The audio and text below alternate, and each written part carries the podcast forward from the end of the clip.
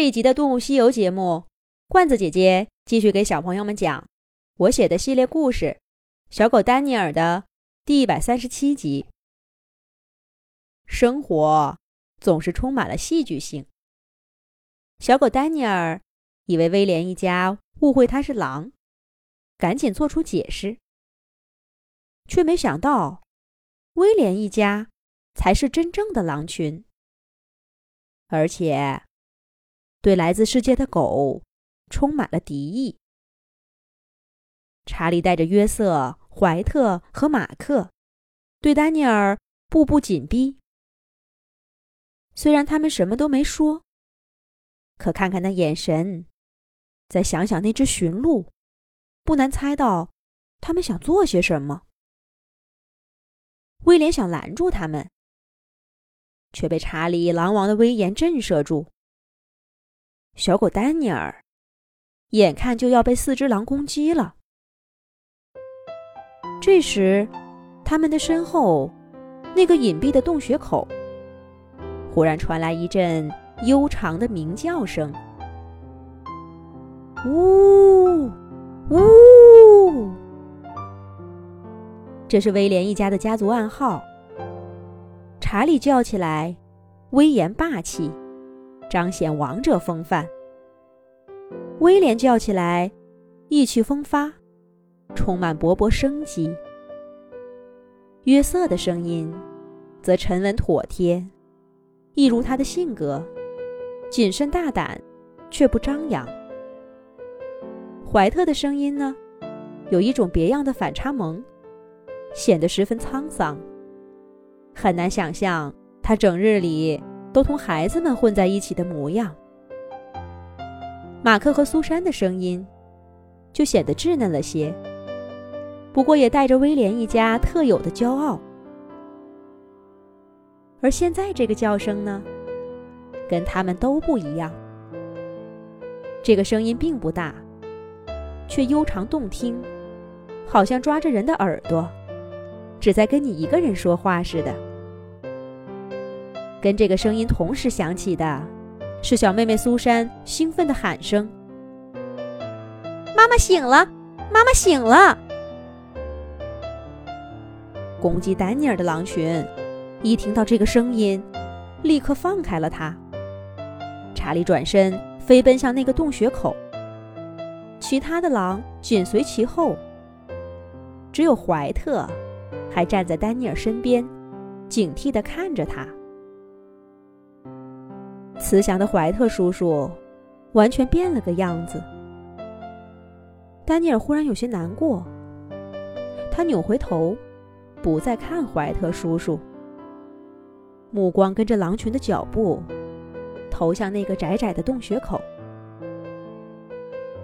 只见一大一小两只雪白的狼正远远的站着，大的那只仰头朝向月亮。发出滴滴的鸣声。小的那只正绕着它转圈儿。原来威廉他们的妈妈也跟小妹妹苏珊一样，是一只雪白的狼。只不过，它比苏珊更美，就好像是冰雪世界里的精灵。伊莎，伊莎！查理一边叫着，一边跑了过去。把他的头贴上伊莎的脖子，伊莎也低下头，轻轻地把脑袋跟查理缠绕在一起。雪白的毛发温柔地混进查理灰黑色的头顶，让查理看起来都没那么威严了。查理的嘴角微微向上牵了牵，你没看错，查理笑了。在伊莎的陪伴下，威严的狼王终于松弛下来，忘记了一切烦恼。你好了，伊莎，太好了，太好了！查理语无伦次地说着：“下次一定得小心，千万不能让你受伤了。”查理说一句，伊莎就轻轻地回应一句。都好啦，都好啦，放心吧。”狼王夫妇又低声呢喃了几句，这才分立在两边。查理又恢复了威严霸气的样子。威廉、马克和苏珊扑到妈妈身边，打着滚撒娇：“妈妈，你可吓坏我了！前几天，爸爸、叔叔和哥哥都去打猎，有一只猞猁路过我们家。”盯着这个洞口好长时间呢，我真怕它会冲进去。我故意不看那个洞口，可是我担心死了。幸亏他最后走了。你的伤好了真棒，我再也不想遇上这样的事儿了。这是苏珊小妹妹在诉说他遇到的危险。妈妈，你看我是不是长得更壮实了？爸爸说：“我已经是个厉害的猎手了。下次咱们去打猎，你要好好看看，我准帮你打回一头小驯鹿来，不是大驯鹿。”这是马克在炫耀他的成长。妈妈，我出去游历了一番，你说的没错，外面的风景是家里看不到的，只有出去。才能知道世界有多大。在弟弟妹妹面前，威廉自然也不能示弱。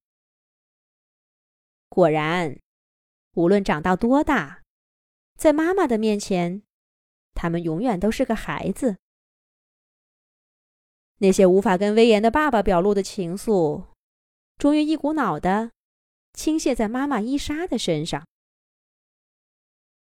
雪白的母狼温柔地蹭着孩子们的头，耐心地听他们讲着无穷无尽的心事，直到三个孩子说的差不多了，约瑟才走上前，礼貌地跟伊莎碰碰鼻子，蹭蹭头，很快又站立在一旁。